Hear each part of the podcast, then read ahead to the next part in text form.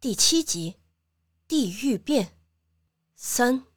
自此之后，梁秀的女儿便和这只小猴子亲密了起来。小侍女把从小姐那儿赏赐得来的金银铃铛，用漂亮的红绸系起来，挂在了小猴子的脖子上。无论什么时候，小猴子总是围绕在小侍女的身边。有一次，小侍女患了感冒。卧床休息，小猴子就蹲在他的枕头旁，不停的咬着自己的爪子，一副无精打采、担惊受怕的样子。说来也怪，那之后谁也不再耍弄那只小猴子了。相反的，大家慢慢的发现，它很可爱，就连小公子也时常扔些柿子或者板栗给他。如果哪个侍从敢踢这只猴子，他还会勃然大怒，大发雷霆呢。然后可能是听说了小公子生气的事儿，就连大人都经常让梁秀的女儿抱着小猴子到他的面前，自然也听说了梁秀女儿疼爱小猴子的故事。真是个孝顺的女儿啊，该褒奖一番。大人当着众人的面，赏赐了梁秀女儿一件红色的衬衣。小猴子见梁秀女儿手捧红色的衬衣谢恩，也依照他的样子对大人行了一个必敬的礼。大人便乐了。从此，大人对梁秀女儿的宠爱，完全是因为他对猴子的怜爱，欣赏他的孝心，绝不是人们常说的那样。贪图她的美色，当然也经常有些流言蜚语，这个先按下不表，以后再说。在这里要说的是，大人无论在多美好的时候，对画师风情万种的女儿，都从来没有过非分之想。却说这梁秀女儿在大人那里得了面子，加之她本就聪明伶俐。倒也没有引起其他丫鬟和侍女的怨恨嫉妒。相反，在那之后，梁秀女儿和小猴子一起，总是寸步不离小姐左右。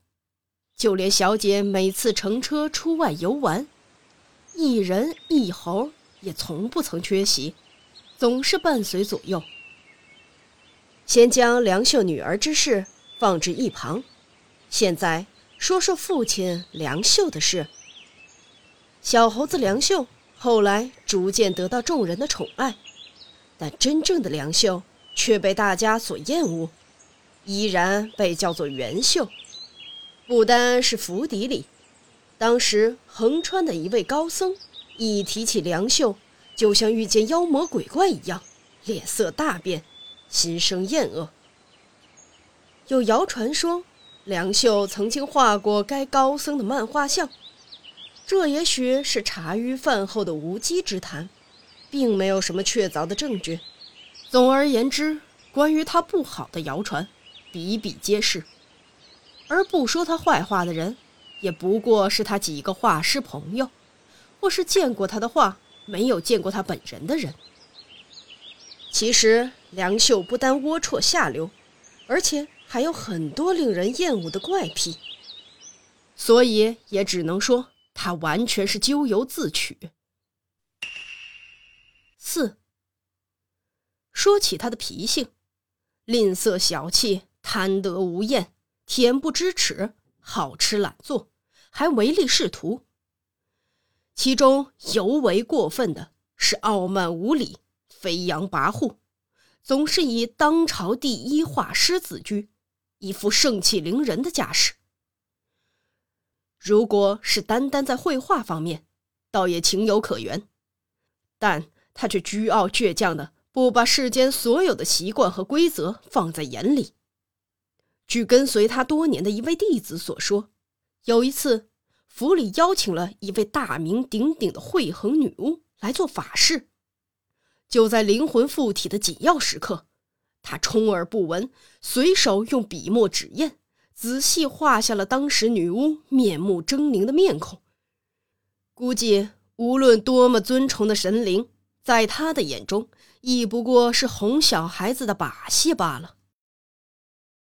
正因为他是这样的一个人，所以在画吉祥天女的时候，画了一个丑陋粗鄙的傀儡木偶的面孔；在画不动明王时，画了一副放浪形骸的无赖像。他画了许多非常不敬神灵的画像，当被人当面斥责的时候，便歇斯底里的大叫：“我梁秀画的神灵画像，如果能怪罪惩罚于我，那才是活见鬼呢！”就连他的弟子们也都害怕以后会受到他的牵连，有不少人中途借机和他分道扬镳了。总之。他就是狂傲不羁、唯我独尊、目空一切。因此，无需多说，无论这梁佑的画技有多么的高超，他的人生也只是裹足不前。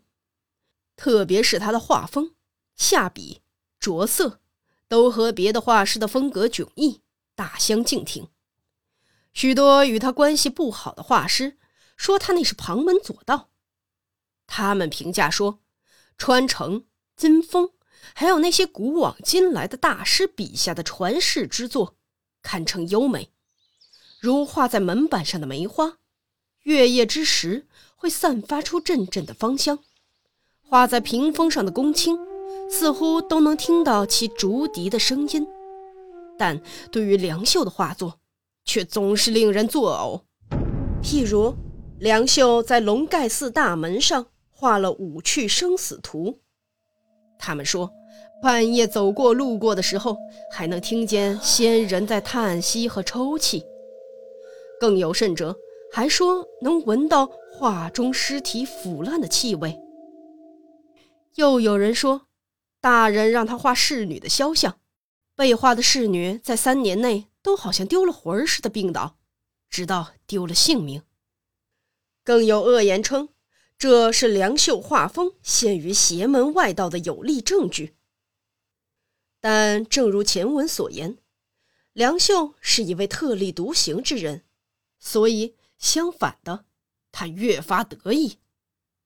有次大人开玩笑的说：“你就是喜欢以丑为美，别出心裁。”梁秀张开他那和年纪极不相称的红嘴。狰狞的笑道：“嘿嘿嘿，正是如此。